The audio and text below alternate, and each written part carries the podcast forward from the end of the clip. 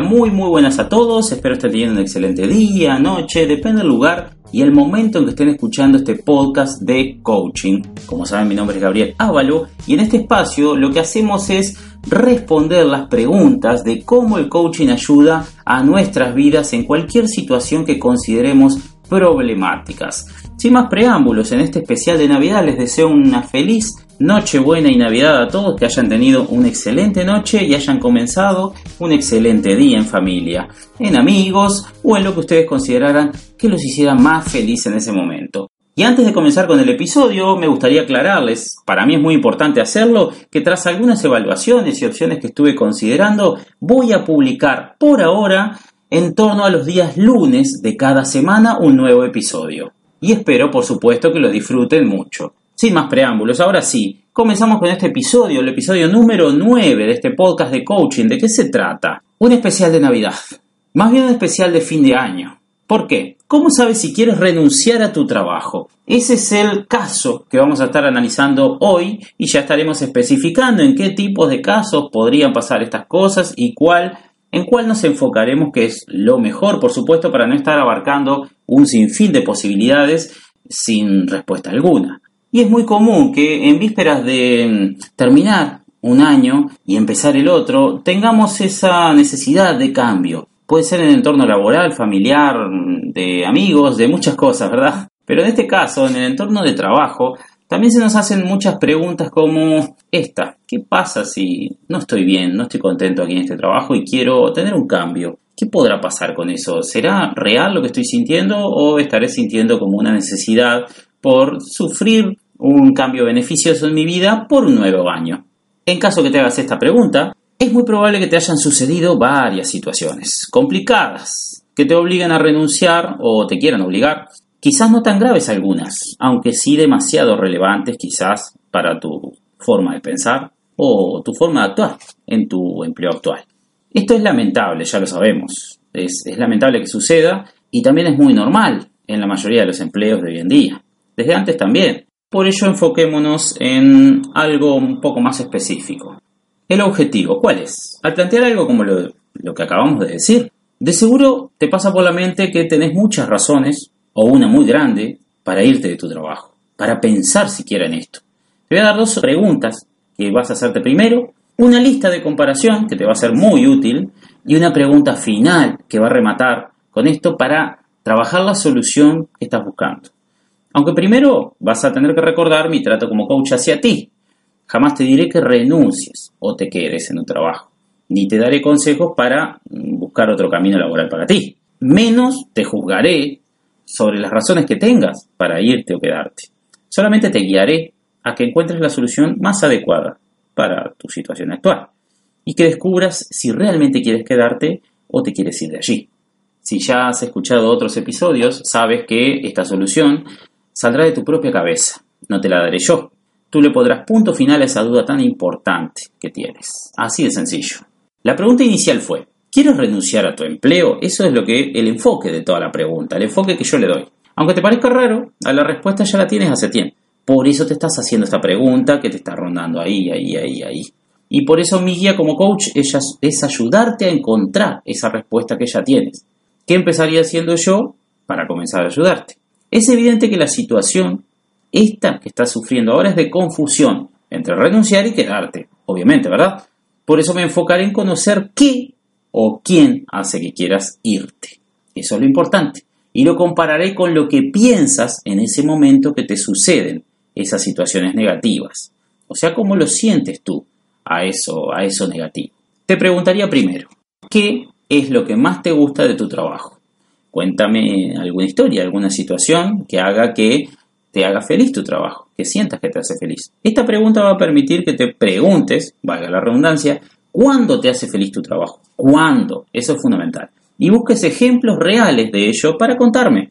Puedes contar una situación repetitiva que te haga muy feliz, como ejemplo una tarea que tengas que hacer que te encante, que digas me encanta hacer esto, ojalá mi trabajo se, se refiriera solo a esto, o varias tareas que te, eh, que te encantan en tu trabajo, que te hacen saber que te encantan. A pesar de que existen varias razones por las cuales puedes pensar que tu trabajo te puede gustar mucho, vamos a concentrarnos en cuatro muy distintas. aunque con satisfacciones muy similares. ¿Cuáles son? Primer posibilidad, te gusta tu horario laboral, te encanta el horario que tienes y por eso tu trabajo te hace feliz. Trabajas con un lindo equipo en ciertos momentos necesarios y te encanta trabajar con ese equipo. Otra, te permiten opinar de lo que te gustaría mejorar y eres escuchado por los demás. Eso es muy importante. Y otra, puedes agregar tu toque personal a ciertas tareas para mejorar su desempeño según tu opinión. O sea, te dejan meter mano ahí para eh, decir esto lo hago a mi modo y me lo aceptan. Y hasta les gusta. Bárbaro. ¿Vives alguna de estas situaciones que hagan que tu trabajo te guste mucho en ese momento? ¿Tienes alguna en mente ahora? En este caso, tú cuentas los sucesos que te vienen a la mente. Por ellos podemos comprender qué tan feliz te hacen esas situaciones, dependiendo de cómo las cuentes. Ahí va a ser fundamental tus reacciones cuando las cuentes. Ahora la pregunta que te haría. ¿Qué es lo que menos te gusta de tu trabajo? Cuéntame también algunas situaciones, así como me contaste de las buenas. Aquí hay un paso importantísimo, porque vas a obligar a tu mente a sentir lo negativo que sientes cuando estás viviendo esas situaciones, esas que te afectan y te hacen querer irte.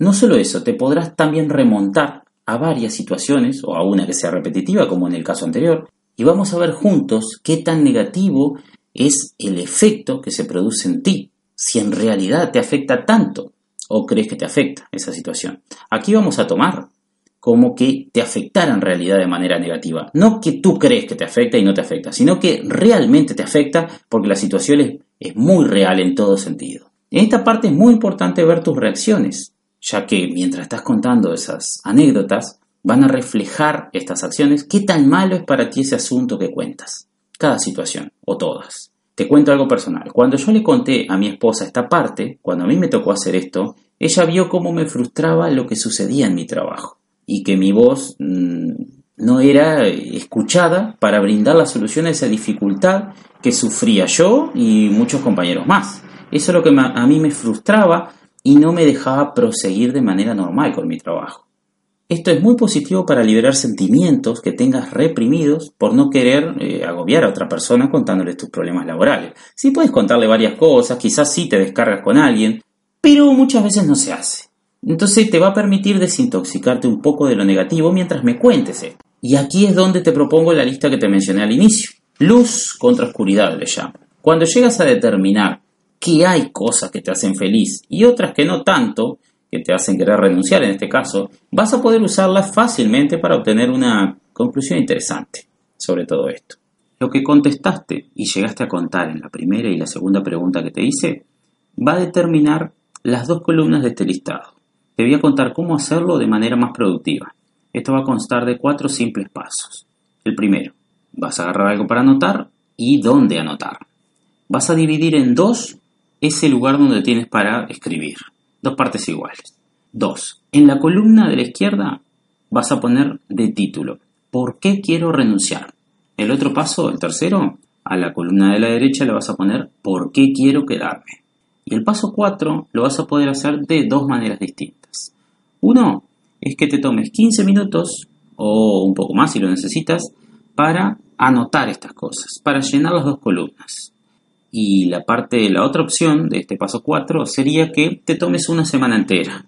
Suponte que nos vemos el lunes y al próximo lunes tú vienes con la lista llena. ¿Esto por qué? Porque hay gente que tiene la capacidad de pensar rápido las cosas y le salen. Y hay gente que tiene la capacidad de pensarlas mucho más detenidamente y necesita más tiempo. Entonces ahí estamos abarcando las dos posibilidades. Es evidente que lo primero que va a resaltar de, de esto, de este listado, es la típica competencia que se hace entre lo bueno y lo malo. O sea, quien tenga más, gana. Está bien pensarlo así. Te propongo ir más profundo, además de pensarlo así, para que tengas más herramientas para ayudarte a tomar la decisión final que estás buscando. Y esto va a venir con la última pregunta que hablamos al inicio. De acuerdo con el listado que acabas de hacer, ¿Se te ocurre alguna manera de mejorar lo que pusiste en la columna de, lo que te hace bien y en la columna de lo que te hace mal? Esta pregunta te va a permitir analizar de manera mucho más eficiente todo lo que pusiste en ambas columnas. Y vas a considerar a nivel general un punto muy muy importante para el cual habrá dos posibilidades de respuesta. La primera, lo bueno es tan bueno que no quiero irme. Entonces, una excelente opción para mí es optar por ideas para mejorar lo malo. Y así no me afecten más esas cosas porque hay tanto bueno que no vale la pena dejarlo todo.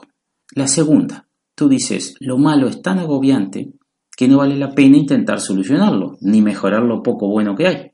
Lo bueno va a desaparecer al lado de eso negativo. Entonces, no tiene caso intentar nada más.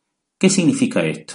Simple. Vas a saber con certeza si en verdad para ti vale la pena que renuncies a ese empleo o si es mejor luchar por eliminar las pocas cosas malas o no tan agobiantes que hay que te impiden ser más feliz en este trabajo.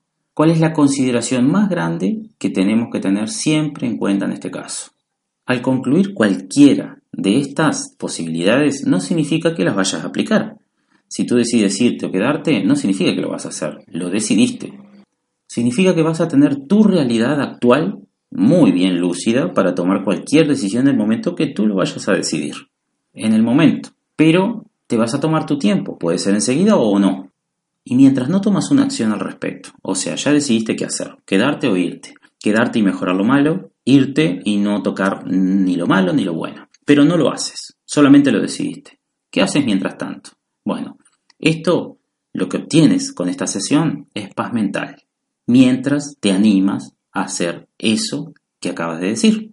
¿Qué repercusiones? Esta es la pregunta importantísima que viene después de esto. ¿Qué repercusiones va a tener que no tomemos una decisión final pronto?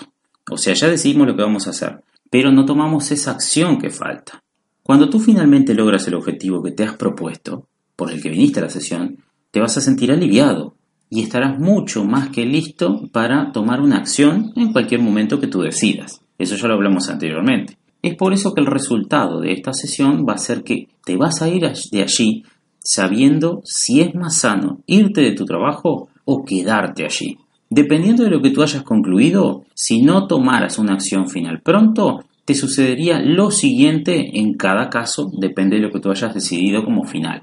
Si decidiste quedarte y no aplicas las soluciones a lo malo, lo que me comentaste en la última pregunta, te arriesgas a seguirlo pasando mal, obviamente, como antes de ir a la sesión. 2. Y si tomaste la opción de renunciar y no renuncias, te expondrás a, a, que te atrape lo mismo que me atrapó a mí hace años y por muchos años.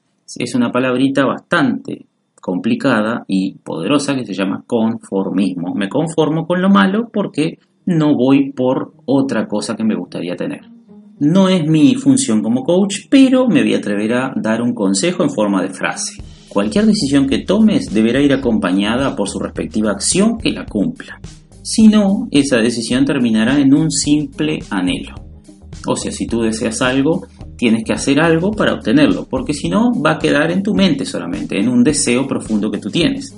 Muy importante, si tu caso es similar a este, pero tienes tus dudas, si aplicar lo mismo o no de lo que acabamos de hablar, puedes enviármelo a gabrielavalo.com barra contacto y te daré mi opinión al respecto. O en cambio, si tienes algún caso particular que quieras tener otro punto de vista, digámoslo así, envíamelo y haré un episodio muy productivo sobre ello para ti. Y si te gustó este contenido, puedes suscribirte y dar me gusta para que estés al tanto de los próximos episodios. Nos hablamos en el siguiente episodio, un gran abrazo a todos y será hasta la próxima.